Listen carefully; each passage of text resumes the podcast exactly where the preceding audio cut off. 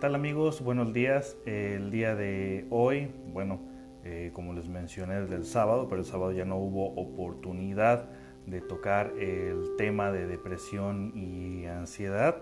Eh, bueno, pues lo vamos a tocar el día de hoy. Eh, si bien existen muchas formas de abordar esta psicopatología, digamos, obviamente el psicoanálisis también tiene, tiene su propuesta y las posibles causas, ¿no? Vamos a hablar desde la pulsión de vida, la pulsión de muerte, vamos a hablar, digamos, del repliegue en uno mismo y vamos a hablar también de la desesperanza aprendida. ¿Qué es lo que sucede? Hay una gran diferencia también entre lo que es la ansiedad psíquica y la ansiedad orgánica. No, vamos a, eh, a, mencionar que existe solamente una eh, o solo un tipo de ansiedad. Existe una gran variedad de fenomenologías dentro de esta, de esta enfermedad. ¿no? Entonces, la forma de abordar estas patologías, pues la verdad es multifactorial. Cada, cada uno, eh, lo ideal sería que respetáramos eh, el área de cada quien. El área cognitivo-conductual tiene eh, su propuesta, la gestal tiene su propuesta, el humanismo tiene lo suyo, el área de psiquiatría, el psicoanálisis, la psicología en general tiene una propuesta siempre para las enfermedades mentales. Y bueno, todas están, eh, eh, están bien. Si alguno tiene, digamos, una forma de abordar esto, pues la verdad lo va a tratar en la condición más óptima posible. Entonces, cuando, ¿cómo llega una persona, digamos, a enfermar de depresión, de ansiedad? Bueno, vamos a, vamos a hablar en este momento del, del aspecto psicosocial. Psicosocial es lo que nos compete a nosotros, porque el área de la psiquiatría es un área que no nos corresponde, es un área donde nosotros tenemos que saber delimitar hasta dónde llegamos nosotros y lo que es el, área médica tiene su propuesta para abordar este tipo de psicopatologías. Nosotros, digamos, nosotros que no somos médicos, bueno, yo que no soy médico eh, en esta área, pues la verdad yo no le voy a decir si un paciente debe o no tomar medicamento. Eh, un paciente, eh, dependiendo de su grado de depresión, pues lo que sí podemos hacer es eh, delimitar hasta dónde llega nuestro trabajo, delimitar hasta dónde le corresponde a cada uno y decir, ¿sabes qué? Esto ya te corresponde a ti, área de psiquiatría. Existen muchos tabús sobre el área de la salud mental, específicamente eh, respecto a las benzodiazepinas, si deben de tomar o no medicamento, porque la gente tiene miedo a hacerse eh, adicta. Pues la verdad es falta de, información la que, a la que nos estamos enfrentando y la verdad es que es un equipo multidisciplinario el que, aborda, el que se encarga de abordar esta área. Entonces, si se llega a requerir, tenga en consideración que ningún psicólogo, para nada, tiene la facultad de recetar ni un medicamento ni de suspender el tratamiento médico que haya dado un médico especialista en el área de la psiquiatría. A nosotros nos corresponde simplemente tratar de manera psicoterapéutica solamente en el área de lo que es la salud mental tratada mediante psicofármacos. Eso solamente le compete al área de psiquiatría. A nosotros no nos corresponde meternos en esa área. Entonces, si usted alguna vez ha ido a consulta y le han recetado eh, sin que necesariamente sean médicos, si un psicólogo se atrevió a recetarle un medicamento eh, o a sugerirle, eh, entonces mejor tenga en consideración que eh, lo ideal es que se apegue mejor al área psicoterapéutica. Es lo que le corresponde nada más, no, no, no farmacoterapia. ¿Ok? Bueno, ansiedad y depresión es con lo que vamos a trabajar el día de hoy. de manera psicosocial, como les mencioné, ¿Cómo es que se llega a adquirir estas psicopatologías? ¿Cómo es que alguien se llega a enfermar de esto? ¿Cómo abordarlo? ¿Cómo tratarlo? ¿Cómo debe tratarlo la familia? o, cómo debemos de tratarnos a nosotros mismos. De hecho, yo a muchos de mis pacientes con depresión, a muchos de mis pacientes con ansiedad, yo les digo, primero eh, debes de ser tú el que se debe de tener a sí mismo, principalmente paciencia. Eh, yo te la voy a tener a ti, pero eh, quisiera saber cuál, cuál es la garantía en el cual tú mismo te vas a tener paciencia. por lo tanto, si no te tienes paciencia a ti mismo, muy difícilmente nuestro trabajo va a salir adelante. Bueno, entonces eh, vamos a, iniciar pues desde el inicio, ¿no? Ok, existe, digamos, dentro del área de la salud mental varios conceptos a abordar dentro de la depresión. Pero antes de eso vamos a dar un pequeño antecedente, digamos, dentro de la historia de vida de cada sujeto. Entonces vamos a hablar primero de algo que conocemos como la desesperanza aprendida. ¿Usted ha escuchado alguna vez de eso, que es la desesperanza aprendida? Vamos a poner un, ejemplo, ¿le parece? Eh, vamos, imagínense que usted salió de la carrera que estaba estudiando. Vamos a decir que usted estudió eh, enfermería. Ahorita lo vamos a poner con, con otros ejemplos, ¿ok? Imagínense que usted estudió enfermería sale de la licenciatura, igual hizo una maestría, e inmediatamente después de terminar su carrera, ¿cuál es el paso que sigue? En la gran mayoría de las personas lo que queremos es, una vez que sales, de, que terminas de estudiar, estudiar tu carrera, lo que queremos es pues ejercer en la misma. Entonces imagínese usted que va a un primer instituto, a una primera institución de salud, a dejar sus papeles, para, eh, eh, en como solicitud de empleo, para la bolsa de trabajo. Eh, usted va al seguro social, usted que estudia enfermería va al seguro social y le dicen, pues le hablamos luego, ahorita no estamos requiriendo de, enfermeras y menos si no tienen familiares trabajando aquí en el seguro social. Bueno, ese es un primer intento. Posteriormente va al ISTE, luego va al Seguro Popular, luego va al Hospital Central, eh, y, en ninguno ha tenido éxito, en ninguno. Entonces va a llegar un momento en el que usted, ese, ese deseo, ese entusiasmo, esas ganas de trabajar de lo que usted estudió, va a llegar un momento en que va a comenzar a, enfadarse o a entristecerse de que pues no, no es posible encontrar trabajo de lo que yo estudié. Poco a poco va perdiendo la esperanza. Entonces, eh, lo intenta hasta de manera particular en hospitales particulares y pues no, no tiene éxito. Entonces, por más que busca trabajo de lo que usted estudió, pues no tiene el éxito que usted eh, esperaba respecto a encontrar trabajo una vez que usted se, tituló de su licenciatura. Entonces, ¿qué es lo que pasa? Eh, pierde la esperanza y dice, no, ya, ya no vale la pena. Entonces comienza usted a dedicarse a algo totalmente diferente de lo que, de lo que era su objetivo, algo diferente a la enfermería. Entonces pasa el tiempo y un amigo una amiga le dice a usted, eh, oye, fíjate que eh, en tal lugar están solicitando enfermeras, ¿por qué no vas y, y mete solicitud? Como usted ya lo intentó en muchos lugares, muy posiblemente diga, no, ni siquiera vale la pena, mejor que quede. Se ha perdido la esperanza. A eso lo vamos a conocer como la desesperanza aprendida. Y no solamente eh, en eso, puede ser estudiante obviamente de, una ingeniería, este, estudiante de, cualquier eh, otro tipo de, índole y que no encuentra trabajo. Entonces va a llegar un punto en el que usted simplemente va a perder la esperanza y ya no va a tratar de intentarlo.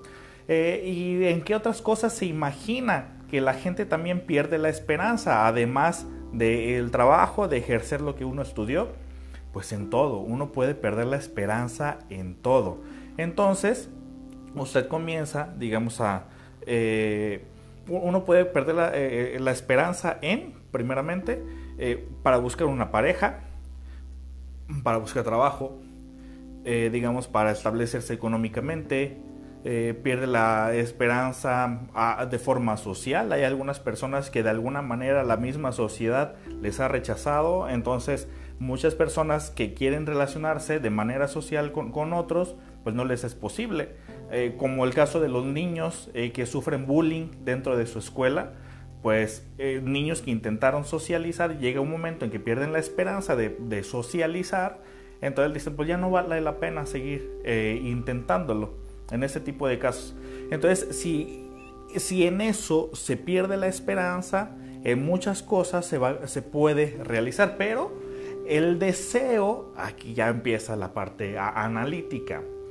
El deseo queda de todas maneras. ¿Qué fue lo que sucedió aquí? Sucedió que nosotros elegimos un objeto sobre el cual verter toda nuestra pulsión sexual. Lo vamos a llamar pulsión sexual a conseguir un trabajo o a relacionarme con el otro. Entonces cuando el otro no me corresponde, e, esa pulsión sexual que yo intenté verter sobre él, eh, choca, yo entiendo que no estoy siendo correspondido, entonces este deseo se quebra, este deseo eh, se deprime, o sea, hace un repliegue sobre mí mismo, como yo intenté sobre ti eh, verter mis deseos sexuales, mi deseo sexual, ¿por qué lo vamos a llamar sexual? Freud llamaba sexual a todo aquello que causara placer no necesariamente a aquello que necesariamente nos llevara a tener una relación sexual. A eso se refería Freud, a todo aquello que nos causara placer. Entonces, consigues trabajo porque al conseguir trabajo eh, te genera placer el hecho de saber que vas a tener una estabilidad económica, el hecho de saber que vas a, a tener algo que comer al siguiente día, pues el hecho de saberlo también te genera, digamos, placer. Entonces, todo aquello que te genera, genera placer, a eso se refería Freud con este, nuestra pulsión eh, sexual, no solamente al acto. Eh, la pulsión sexual es algo interno que nos empuja a nosotros a, a relacionarnos con los demás. ¿Sí? ¿Sí quedó claro? Bueno, entonces, eh, cuando buscamos de alguna manera nuestra felicidad, nuestra pulsión sexual, nuestros deseos, eh, verterlos en, el otro, intentamos ser correspondidos por, el otro y que el otro o lo otro no nos corresponde, e, ese deseo, esa pulsión eh, se queda en mí. No, no, no tuvo ningún tipo de transferencia en la otra persona. Por lo tanto, se queda solamente en mí y, ese, y ese placer se convierte en lo que Freud mencionaba, displacer. Entonces, no es solamente lo de una acción, sino lo de dos acciones, tres acciones, eh, buscar trabajo, buscar novia, buscar novio, eh, posicionarse económicamente, posicionarse socialmente, etc. Entonces, no hubo éxito en todo esto, entonces la persona comienza no a deprimirse, comienza a generar ansiedad. Primero se genera, en muchas ocasiones se genera ansiedad. Y hay dos tipos de ansiedades. Existe la ansiedad psíquica y la ansiedad orgánica. ¿Ok? La ansiedad, eh, orgánica, la ansiedad orgánica, vamos a hablar de esta primero. La ansiedad orgánica eh, es aquella en la cual existe algo en tu cuerpo, existe, digamos, una segregación de neurotransmisores que, que en consecuencia hace que tu cuerpo sienta, digamos, como ese deseo eh, de, salir corriendo, de no estar quieto en un solo lugar, pero no, no es un sentimiento, no es una sensación agradable. Por lo tanto, eh, sabes que tienes ansiedad o a veces quieres comer algo y no sabes ni siquiera qué, pero va e, en aumento y lo único que hace es generar un cierto dolor psíquico. La ansiedad psíquica, digamos en consecuencia, es el bombardeo de pensamientos negativos por no haber hecho algo bien, que usualmente viene la ansiedad acompañada de culpa. ¿Por qué se genera esto? Porque en el momento de yo tratar, digamos, de verter esta pulsión libidinal o sexual dentro de, otras acciones que yo quise o que yo intenté en su momento atraer hacia mí, como el trabajo, una pareja, etc., al no ser correspondido, al no ser correspondido a mí me llega el mensaje de eres un tonto, no lo supiste hacer bien, eh, tienes que hacerlo a la primera, tienes que hacerlo bien, porque de alguna forma se nos ha creado a que siempre tenemos que atinarle las cosas, se nos ha creado de una forma en la cual eh, tenemos que ser inteligentes. Eh, de hecho, hay muchas personas que me dicen, es que a mí me castigaban por ser tonto. O desde pequeño, eres un burro, eres un pendejo, eres un idiota. Sí, la ansiedad neurótica. Eh, Soleil Estefano. Entonces e, eres un idiota, no sabes hacer las cosas, entonces te viene el recuerdo de una manera inconsciente de que cuando algo no lo hiciste bien, no es solamente algo que no hiciste bien en el momento, sino todas las cosas que ante, con anterioridad te castigaron por no haber hecho bien. Por lo tanto, se comienza a generar una ansiedad. Cuando nos volvemos ansiosos, ¿qué es lo que sucede? Comenzamos a tener comportamientos impulsivos. El comportamiento impulsivo tiene una finalidad, tiene un, una meta. La meta es de que, ok, primero intelectualmente intenté obtener alguna correspondencia, una contratransferencia por parte del otro, una contracatexia. Entonces cuando no la obtengo, a mí me viene el recuerdo de que no sé hacer las cosas bien. Entonces vienen después los comportamientos impulsivos. El comportamiento impulsivo eh, puede ser, digamos, aquí les voy un ejemplo.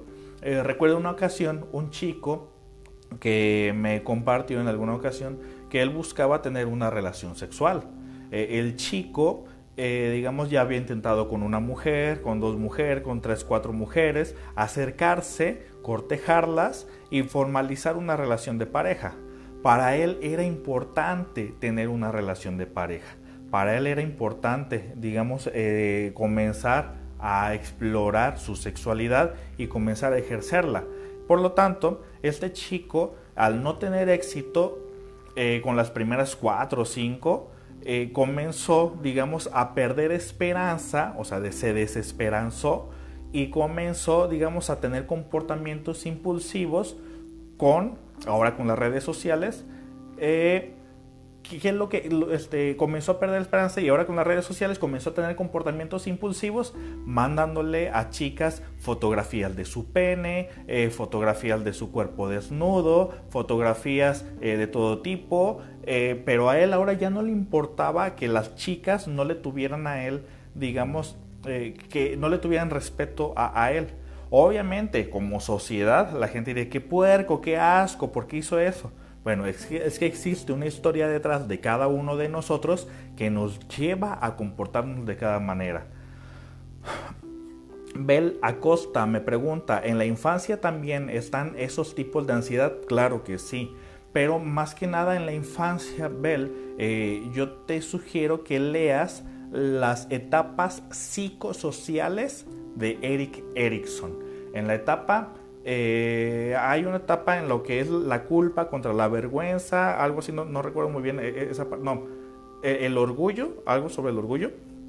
Bueno, estoy quedando mal con ustedes. Es, como la segunda o tercera etapa donde Erickson, Eric Erickson menciona las etapas psicosexuales cómo es que, psicosociales, perdón, cómo el niño, digamos, poco a poco va ganando confianza en sí mismo. Se la recomiendo bastante bien. Bueno, volviendo al tema. El chico digamos, tenía ahora comportamientos impulsivos, pero antes lo intentó hacer de una manera civilizada, de una manera cordial, de una manera, pero no tenía éxito. E, el chico no contaba con lo que conocemos como capital erótico. Busquen también lo que es el capital erótico, les puede, les puede funcionar y, el hecho de conocerlo, eh, pues la verdad pueden explotar al máximo ciertas capacidades el chico no contaba con suficiente capital erótico. Entonces era rechazado por, las chicas que a él le gustaban. Por lo tanto, eh, el, chico comienza a perder la esperanza de tener una relación afectiva y sexual con otras chicas a partir de la, de la civilidad, a partir del diálogo. Entonces, comenzó posteriormente la impulsividad. O sea, el deseo sexual se mantiene, ese va creciendo entre más se le va prohibiendo, más va creciendo el deseo de, eh, el deseo que haya tenido, va, creciendo. Entre más se te prohíbe, más notorio es que va creciendo el deseo. Entonces, ahora a través de las redes sociales, lo que este chico hacía era acosar a las mujeres. Ahora ya no le importaba si él, digamos, era civilizado o no. Lo que le importaba ahora era solamente mostrar eh, fotografías de sus genitales, eh, mandar eh, mensajes como quieres coger, vamos a tener sexo, vamos a esto. O sea, perdió la forma y el raciocinio de cómo dirigirse hacia las chicas. Entonces, generaba en él un dolor psíquico porque obviamente la impulsividad tenía el efecto, bueno, el, efecto deseado de, eh, de, obtener la relación sexual que anteriormente había, había este, generado, el, deseo de que, se, de que se cumpliera esa, eh, este, esa parte de la sexualidad. Entonces, el chico, ¿qué, es lo que comenzó a, realizar? Eh, se comenzó a, los actos impulsivos, estos impulsos, los actos impulsivos, lo que realizaban era, en el chico era que se cerraba las puertas. Pero para él el ser impulsivo era su forma de que ya no sé cómo hacerlo, lo tengo que obtener de alguna manera. Después de un tiempo de comportarse así, la ansiedad lo empujaba o lo obligaba, mejor dicho, la ansiedad lo obligaba a él a ser impulsivo. Después, al saber que sus actos no eran los más adecuados, posteriormente se sentía mal de haber hecho eso. Se sentía mal de haberse comportado de esa manera. Se sentía mal porque después eran chicas que él conocía y que posteriormente ahora eran juzgados. Entonces, ahora sentía y generaba culpa ¿Se dan cuenta el círculo vicioso que se genera de todo esto? O sea, todo está conectado, no, no es nada al azar. Primero, lo intento, hay esperanza. Después de que hay esperanza, a partir de este deseo sexual hacia los otros, entonces hay un entusiasmo. Cuando ese entusiasmo no es correspondido por los demás, en consecuencia, ¿qué es lo que sucede conmigo? Me desespero porque el deseo sigue, existe todavía. Entonces deseo ejercerlo, deseo que se, se, satisfaga. Entonces cuando no hay respuesta, comienza una ansiedad porque, ándale, lo tenemos que lograr. La, la ansiedad nos empuja a ser impulsivos, pero la impulsividad en muchas ocasiones o en la gran mayoría de las ocasiones no nos da los resultados que esperamos. Por lo tanto, posteriormente sientes culpa, sientes vergüenza, sientes te sientes castrado, sientes que la misma sociedad, o sea, nuevamente el sentimiento, el complejo de castración, sientes ahora nuevamente que la sociedad ahora a ti te castró. Como la sociedad te castra, entonces te sientes amenazado de la misma. Posteriormente, cuando ya la ansiedad hizo su trabajo, la ansiedad al hacer su trabajo llegan pensamientos de porque hiciste esto, le hiciste daño a fulano de tal. Eh, la ansiedad tiene la función de volver todavía aún más sensibles a las personas sobre hacerle daño a los demás. Entonces son una cantidad interesante e importante de pensamientos intrusivos eh, cotidianos sobre eres un tonto, eres un pendejo, vales madre, eh, todo el tiempo te están, la ansiedad te está bombardeando. Eh, deseas regresar el tiempo y tratar bien a las personas que tú sientes que se merecen siempre haber sido bien. Te vuelves muy vulnerable al dolor de los demás. No soportas que los demás eh, sufran y menos si sientes que es por tu culpa. Es decir, se mm, atribuyen que los demás fueron personas que sufrieron, pero yo causé ese sufrimiento. Entonces la, ansiedad, esta es una ansiedad psíquica. Menciona Soleil Estefano, pero eso sería una ansiedad neurótica o moral. Van de la mano ambas van de, la mano, Soleil. Muchas gracias por tu, por tu pregunta. Entonces, la, ansiedad, de, hecho vamos a hablar, tocando este punto que mencionaba Soleil Estefano, eh, las estructuras de personalidad, eh, según el psicoanálisis, existe también una estructura de personalidad del tipo neurótica. El tipo neurótico e, es aquel que a partir de los impulsos a, que, a, partir de los impulsos intenta obtener una respuesta de lo que está fuera de sí para que exista una contratransferencia y poder satisfacer esta pulsión sexual. Pero eh, los impulsos, lejos de generar una respuesta satisfactoria, generan en nosotros todavía eh, respuestas que no son satisfactorias, por lo tanto genera mayor ansiedad todavía. Entonces, después de haberlo intentado, hubo desesperanza, ya no sé cómo hacer las cosas, porque aquí va el punto interesante todavía. Desde la infancia, a mí me enseñaron a resolver situaciones o adecuarme a situaciones de cierta manera. Por lo tanto, lo que a mí me enseñó mi mamá, lo que a mí me enseñó mi papá de cómo resolver ciertas situaciones es lo que yo voy a aplicar en la sociedad, lo que yo aprendí.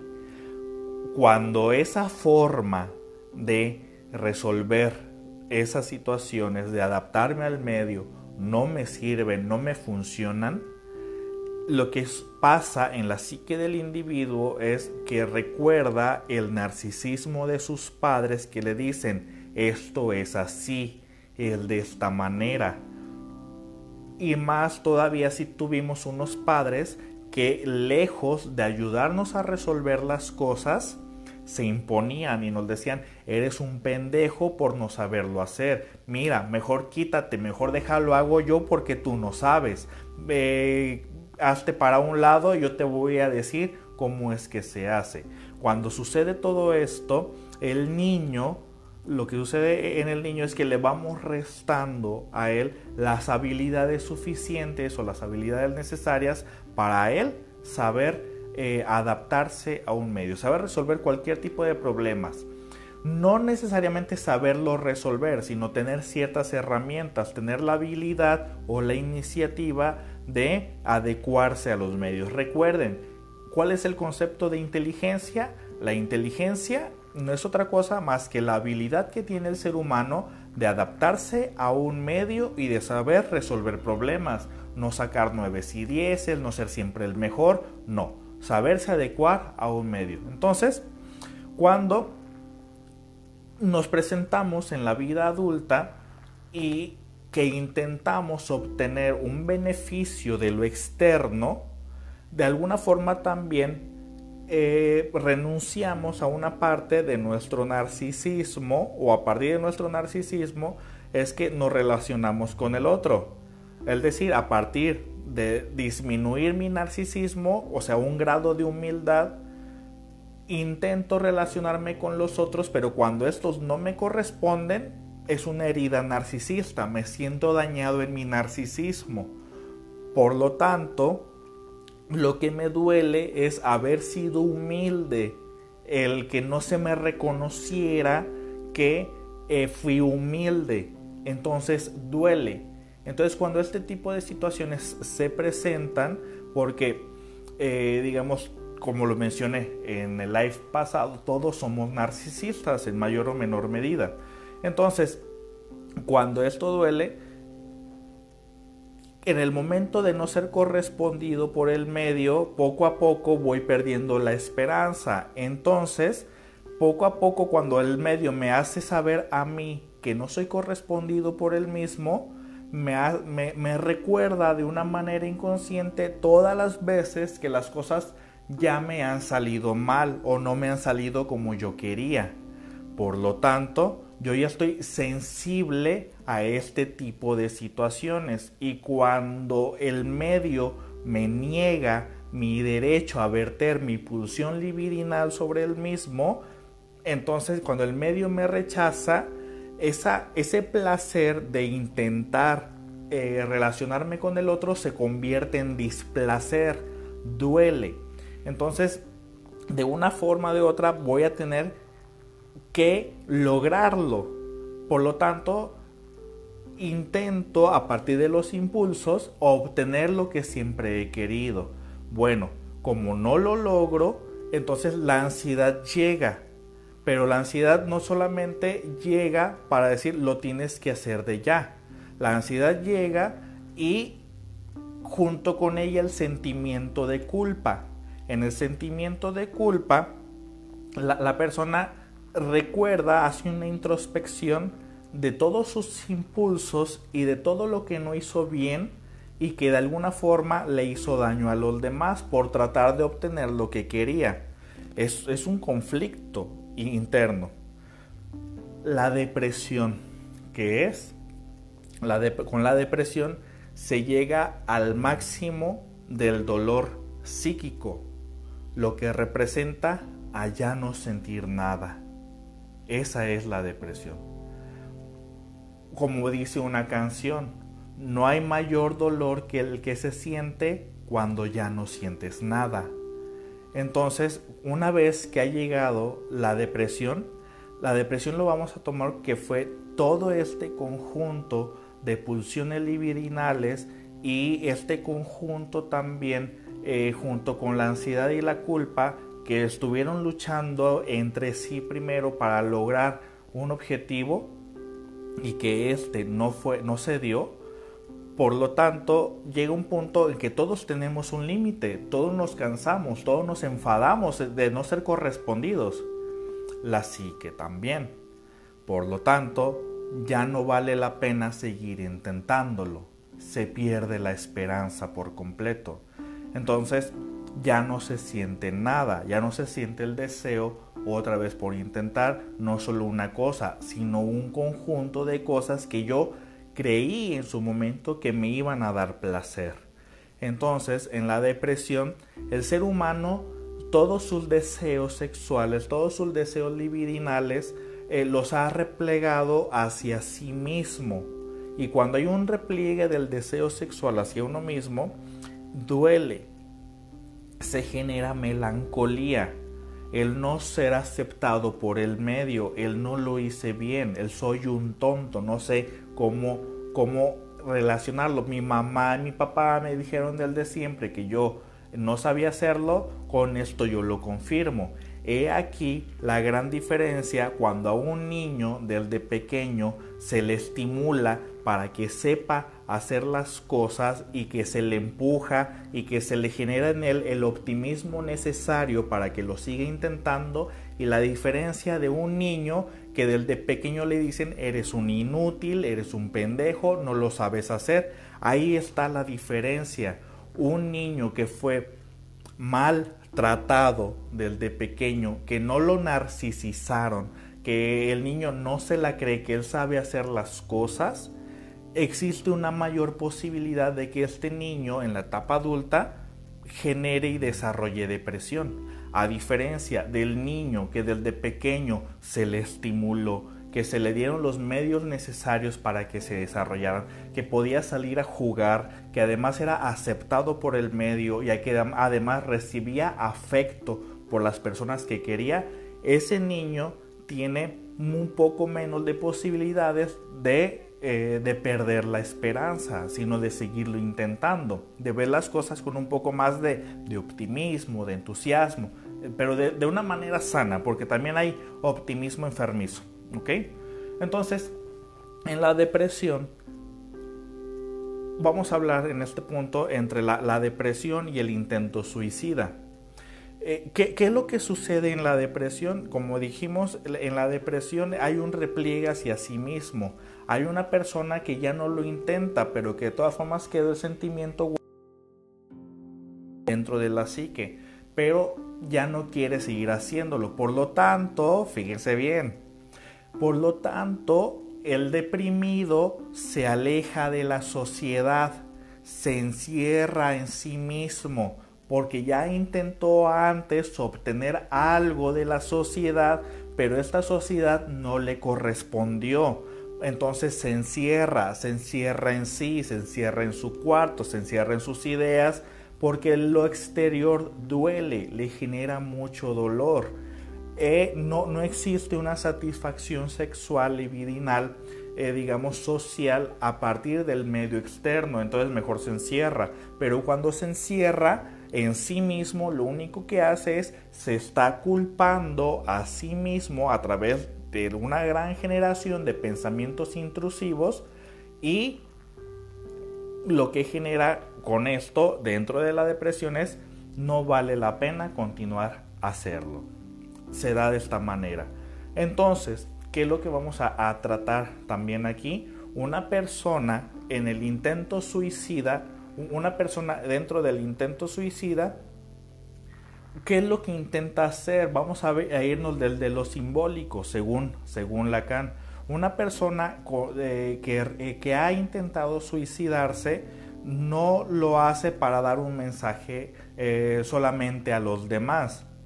Una persona que se ha intentado suicidar no olvida de alguna forma que es la sociedad quien le ha rechazado, que son los demás, que estos, estas pulsiones sexuales no fueron correspondidas. Por lo tanto, en el intento suicida no solamente atenta contra su propia vida, sino que de manera simbólica está atentando contra todo aquello que le generó dolor, está atentando contra todo aquello que le generó rechazo, está atentando contra aquellas personas pero de una manera simbólica. Tú me rechazaste, te quedaste en mí, tus palabras se quedan en mí de rechazo, entonces me harto, me enfado, atento contra eso, pero como eso se quedó dentro de mí, atento contra mí. Diego Abraham. Y cuando primero llega la ansiedad y por la ansiedad viene la depresión, Diego, eh, es lo que acabo de explicar ahorita. Explique primero la desesperanza aprendida, luego la ansiedad, luego la, depresión. Es el orden que, le di ahorita en, en este momento. No sé si me quisiste decirlo lo, eh, eh, otro orden, pero sí, usualmente en, la, en muchos de los casos eh, la ansiedad viene acompañada de la depresión y viceversa, pero casi en la mayoría de los casos hubo primero un conato, lo vamos a llamar en esa situación, de ansiedad. La ansiedad todavía, digamos, existe una esperanza de seguir haciendo las cosas, pero no siempre se dio el resultado esperado. La ansiedad lo que genera cuando no se da el resultado esperado, nos genera a nosotros, digamos, el generar impulsos y esos impulsos no nos siguen dando siempre en todos los casos esos resultados que nosotros queremos. Entonces el cuerpo, la mente, perdón, llega un momento en que se cansa, se enfada y ya no lo quiere intentar, por lo tanto se deprime. Cuando se deprime el ser humano, les mencioné, existe un repliegue dentro de sí mismo. ¿Un repliegue de qué manera? Un repliegue de que todo lo que quise dar hacia los otros de manera de placer regresa hacia mí a manera de displacer. El displacer es un dolor psíquico. Entonces, todo aquello que me generó alguna vez placer, todavía me iba a dar mayor placer si este, el medio, me correspondía pero como no me lo correspondió, entonces genera displacer, entonces duele. Bueno, dentro del área de la depresión, lo que sucede es que la persona comienza a ver muchos aspectos negativos. Comienza a ver negativa su propia persona, comienza a ver negativo lo que le rodea y comienza a ver negativo el futuro. Es decir, nada vale ya la pena. Por lo tanto, muchas personas, dependiendo de la patología y de la gravedad de la depresión, es que muchas personas posteriormente intentan suicidarse. El suicidio lo vamos a interpretar que es el atentado no solamente hacia la vida propia, sino que de manera simbólica el suicida también está intentando dar el mensaje en el cual atento contra todo aquello que le generó dolor, es por eso que también muchas personas dicen en un intento suicida, me corto las venas o me mato de una vez o me voy de este mundo ya para acabar con todo. ¿Qué significa todo? Contra todo este dolor que me siguen generando los demás. Entonces, cuando el paciente se ha deprimido, de todas maneras todavía trae aquí pensamientos intrusivos de lo que no se pudo hacer, de lo que no se pudo lograr, del dolor que generó a los demás, del dolor que le genera al generarle dolor a los demás.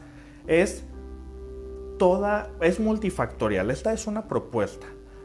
Bianca Michelle Sánchez, yo ansiedad y es la peor enfermedad que pueda existir. Muchas gracias Bianca. Espero que este live te esté funcionando, eh, digamos, para darle una explicación eh, a lo que estás viviendo y pues lo único que te puedo hacer es recomendar la psicoterapia así como también acudir con psiquiatría. Es lo mejor que te puedo recomendar.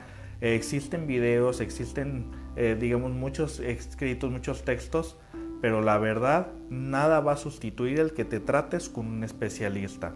Bueno, entonces, así es como vamos a describir de esta manera estas patologías. Eh, yo sé que quedan muchas dudas, eh, yo sé que obviamente no se explica todo eh, en un rato, pero bueno, es una forma de decir, mira, existió todo esto. Entonces, ¿qué es lo mejor que puede hacer una persona que ha vivido estas situaciones? Pues la verdad es que mientras que exista todavía un pequeño de sentido del humor, cuando exista todavía un pequeño eh, grado de esperanza en la persona en volverlo a intentar, pues tratar de acercarnos con las personas adecuadas que nos pueden brindar un tratamiento y que nos ayuden de alguna manera a hacer las cosas de una forma diferente.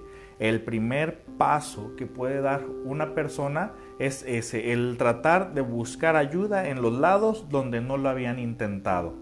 Entonces, una persona, digamos, puede salir de estas psicopatologías, digamos, acudiendo, como les mencioné, al médico psiquiatra o al psicólogo. Tienen ambos la obligación, tanto el psiquiatra como el psicólogo, de respetar y saber cuáles son sus limitaciones. ¿Por qué? porque hay un momento, hay un grado en el cual la farmacoterapia, o sea, con, con benzodiazepinas, este, antidepresivos, y, hay un momento en que estas tienen un límite dependiendo de lo que está viviendo el paciente. En muchas ocasiones es suficiente con solamente las benzodiazepinas o solamente los antidepresivos. A veces con eso es suficiente, pero hay ocasiones en las que el paciente ya tiene una cierta forma de pensar en la cual entonces sí se requiere aquí el área de la psicoterapia. Por lo tanto, el psicólogo que también ve que en su paciente no está viendo que existe un avance independientemente del enfoque que el, psicólogo eh, tenga de preferencia, si está viendo que no tiene un avance o, que si está viendo que la eh, psicopatología de la depresión es más fuerte que su tratamiento, evidentemente necesitamos trabajar aquí con el área de la psiquiatría. Eh, me pregunta Dana Montel de Oca, ¿qué recomiendas más, un psicólogo o un psiquiatra? Es que ninguno es mejor que otro, son áreas diferentes, uno lo aborda de manera biológica, eh, este, médica y el otro del área de forma psicosocial. Excelente explicación, el mejor regalo que me he hecho fue terapia de un año psiquiátrica y psicológica. Gente, la salud mental es la mejor inversión, muchas gracias. Y me dice Alexa Mafia. Sí, se entiende que uno debe ir a terapia, pero ¿qué pasa cuando aún estás en tratamiento? De meses te cambian de pastillas y no así tu depresión y ansiedad no ceden. Eh, lo que muchas personas mencionan, Lexa, pida usted una segunda opinión. No se quede siempre con el mismo. En una ocasión me mandaron un inbox a la página preguntándome que cómo elegir un buen psicólogo, psiquiatra yo le respondí que te genere confianza y que además te esté dando resultados. Esas dos cosas. Si no te genera confianza y no te está dando resultados, no es un buen psicólogo. Si te está, eh, digamos, si te brinda confianza pero no te brinda resultados, pues la verdad es tu salud. Tú eres quien lo debe de, de tratar este, mucho mejor. Busca una segunda opinión no, todos los psicólogos encajan con todos los pacientes. En muchas ocasiones el paciente elige al psicólogo por su personalidad y dice, ah, a través de esto yo me puedo tratar. Entonces tiene que brindarte la confianza, pero además tú tienes que ir notando paulatinamente los resultados. Ojo, nadie te va a dar resultados de la noche a la mañana. No existe una terapia que en una sola sesión te den esos resultados. Al menos yo no la conozco. Eh, lamentablemente se nos ha acabado el tiempo, espero que haya explicado. Si hay dudas, pues las pueden comentar, las pueden dejar y en un siguiente live las respondemos. Eh, muchas gracias y hasta pronto.